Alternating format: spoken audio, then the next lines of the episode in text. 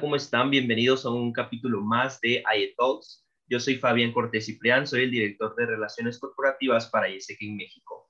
Y hoy voy a presentar a una persona que es el director de Evaluación e Inteligencia de la Fundación BVA en México. Luis Fabián Bonilla Yarzabal. Él cuenta con más de 10 años de experiencia como asesor y consultor externo en temas de evaluación de políticas públicas, en temas educativos, laborales y de desarrollo social. Ha participado en proyectos con la Universidad Nacional Autónoma de México, el Centro de Investigación y Docencia Económicas, la Organización Internacional del Trabajo, el Banco Mundial, el Consejo de Evaluación de la Política de Desarrollo Social del Gobierno de México y la Comisión Económica para América Latina y el Caribe.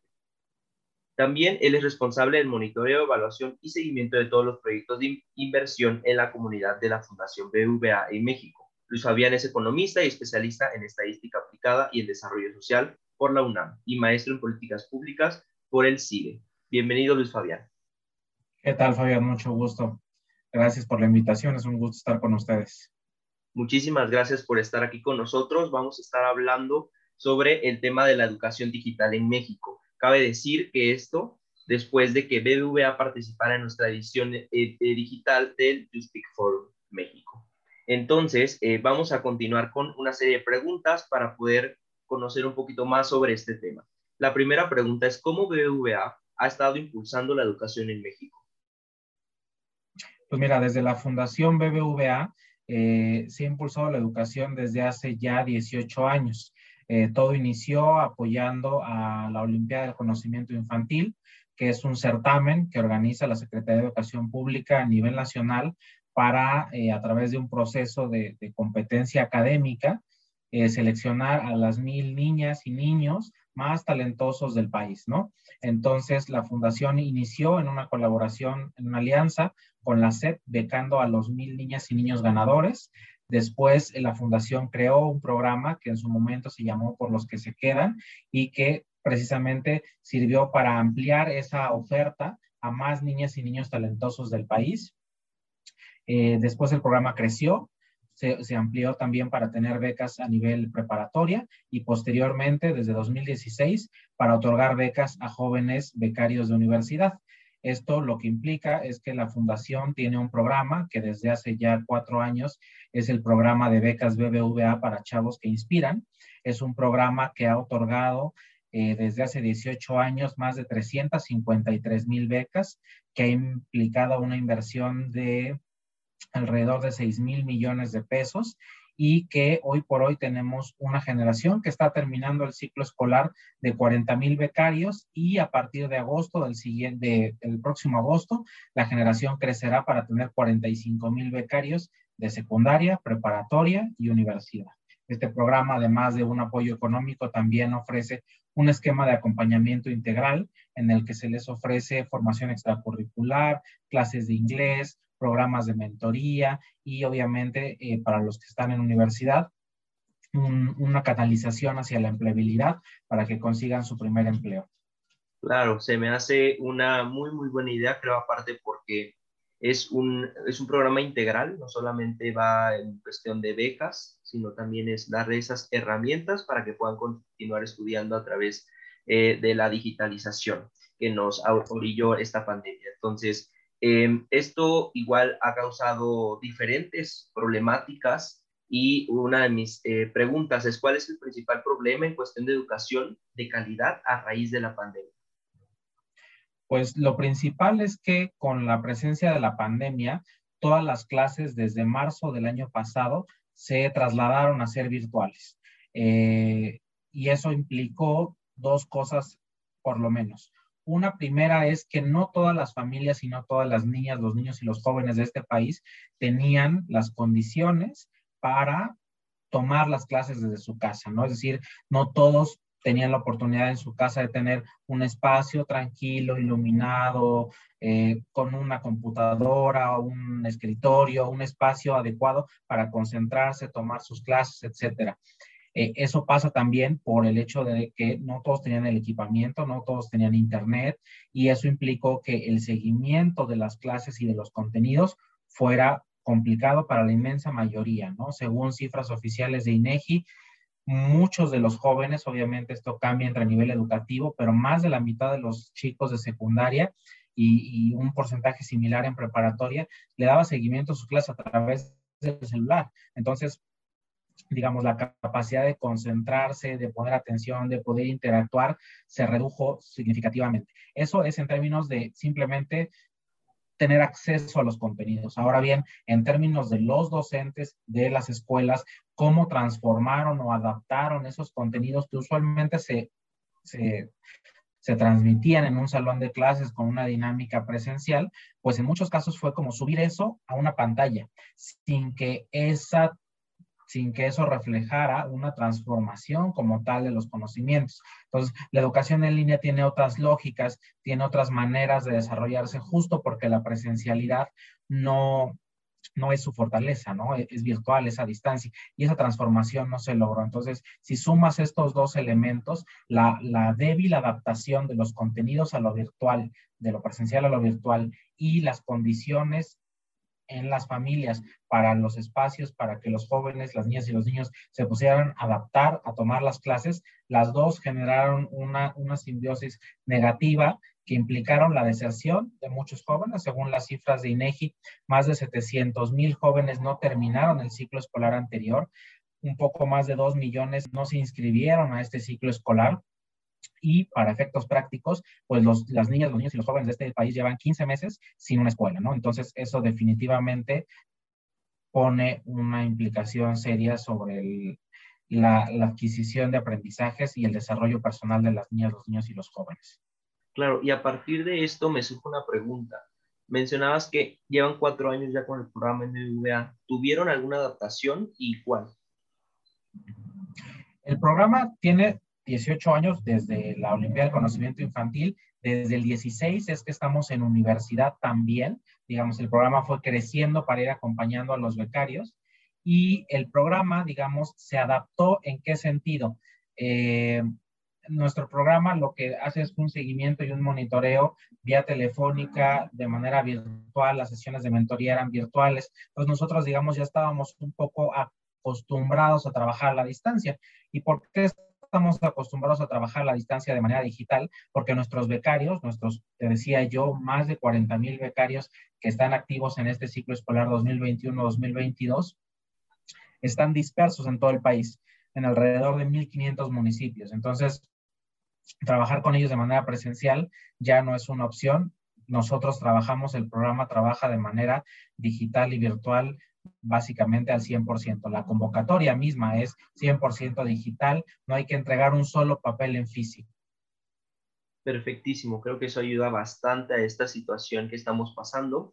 Y pasando a un tema muy específico, porque debes saber que muchos de los que nos escuchan son jóvenes y la siguiente pregunta es dirigida a, o que tiene que ver con, con la juventud y es qué recomendación le, darías a los jóvenes egresados que terminaron o terminarán sus estudios a distancia para entrar al campo laboral.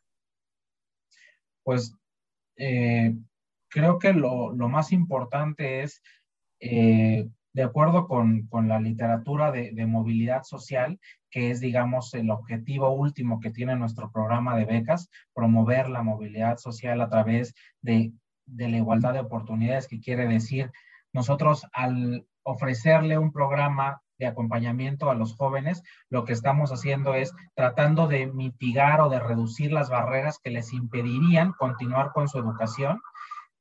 ¿Y por qué lo hacemos? Porque estamos convencidos que la educación es la principal herramienta para lograr un mejor futuro.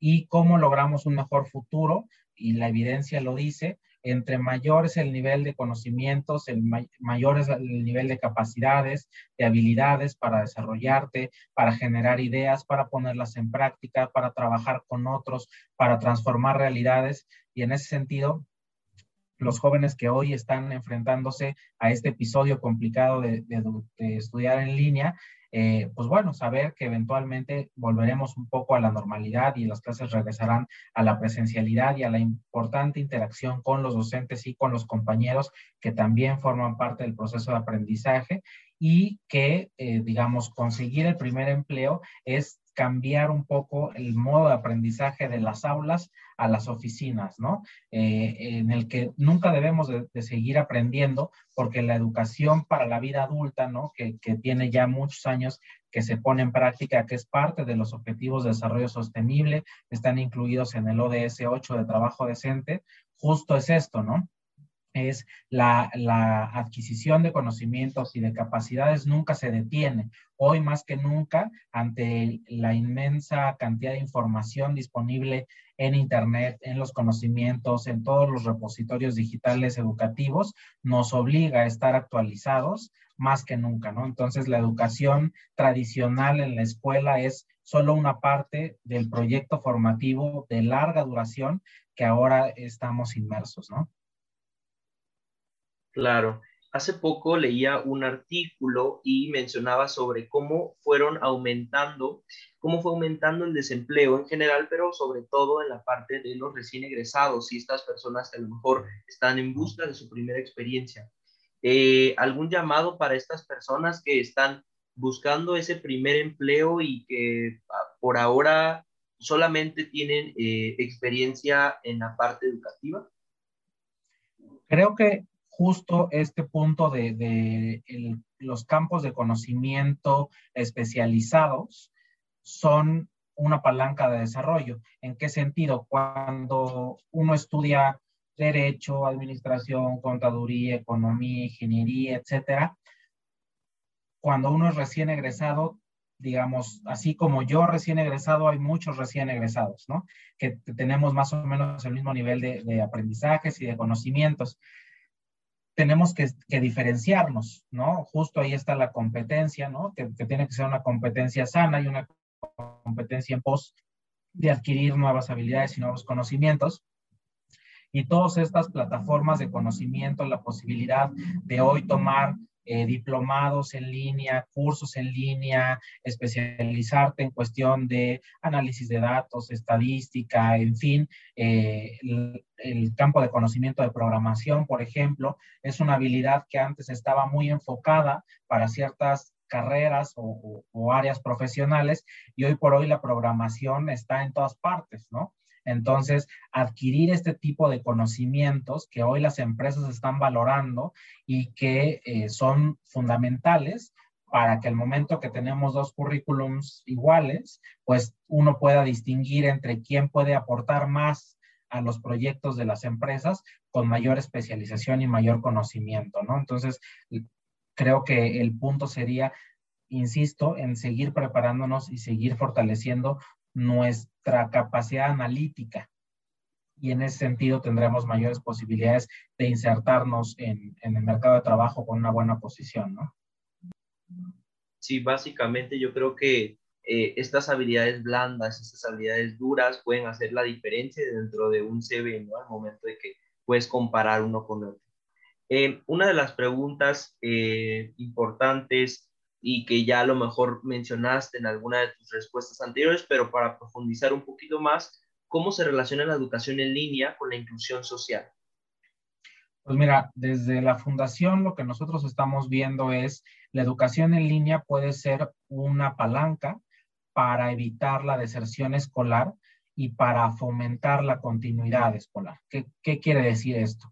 La educación en línea está pensada como un modelo de aprendizaje que tiene muchas fortalezas, poco descubiertas, poco comentadas, porque hoy por hoy solamente muy poca población está en la educación en línea, todavía es relativamente limitada la oferta de educación en línea, pero no por eso es de mala calidad, al contrario, hay opciones muy interesantes en las universidades públicas estatales, en las universidades privadas también, y la educación en línea lo que, lo que permite es que para ciertas personas que tienen algunos obstáculos físicos, sociales, de distancia, geográficos, que, digamos asistir a la escuela implica moverse de ciudad, trasladarse durante muchas horas, que por una cuestión de capacidades diferentes, por una cuestión de, en fin, usualmente todas, toda esta combinación de factores eran obstáculos. Entonces la gente decía,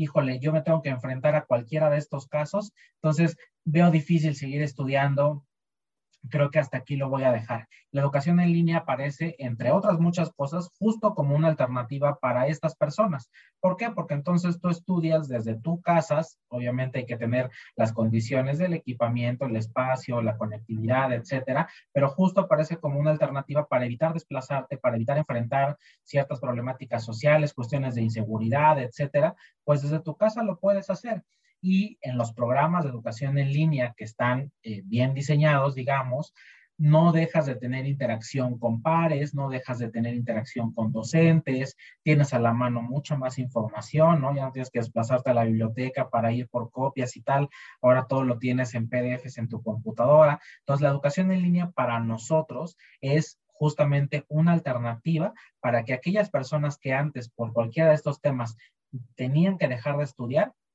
hoy lo sigan haciendo eh, con, unas, con unas muy buenas opciones, con opciones de calidad, ¿no?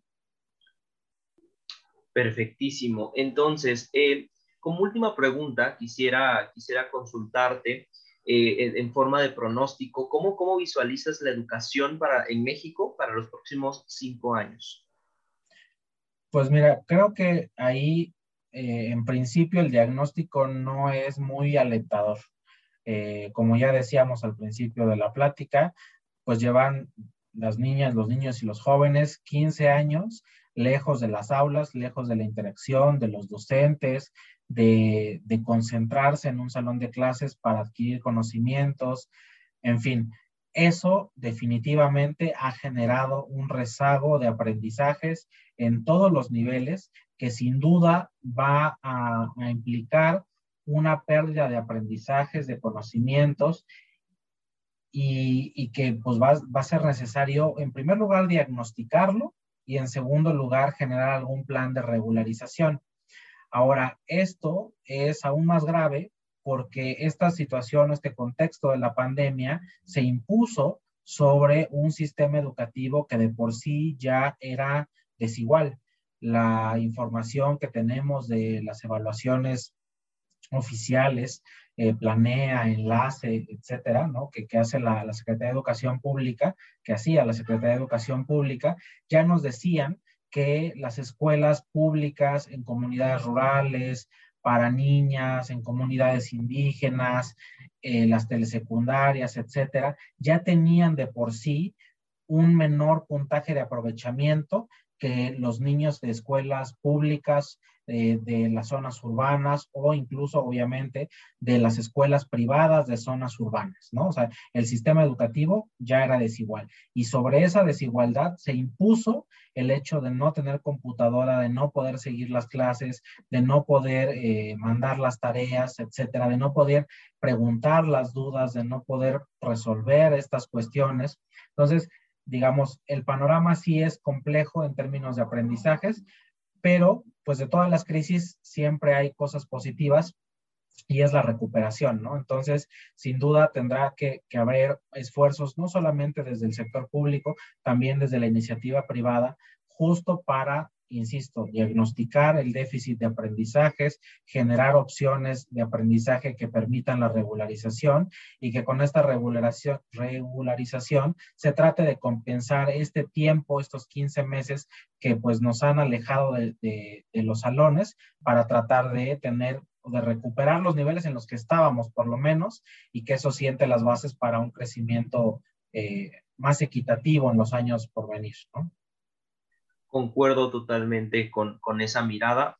Entonces, eh, pues muchas gracias por, por, compartir con nosotros un poco sobre eh, la educación digital, en dónde estamos parados, qué es lo que está haciendo Fundación BBVA, qué es lo que podemos hacer como jóvenes y qué es lo que nos espera para los próximos años. Entonces, muchísimas gracias, Luis. Eh, Fabián, por estar aquí con nosotros en un episodio más de IETalks.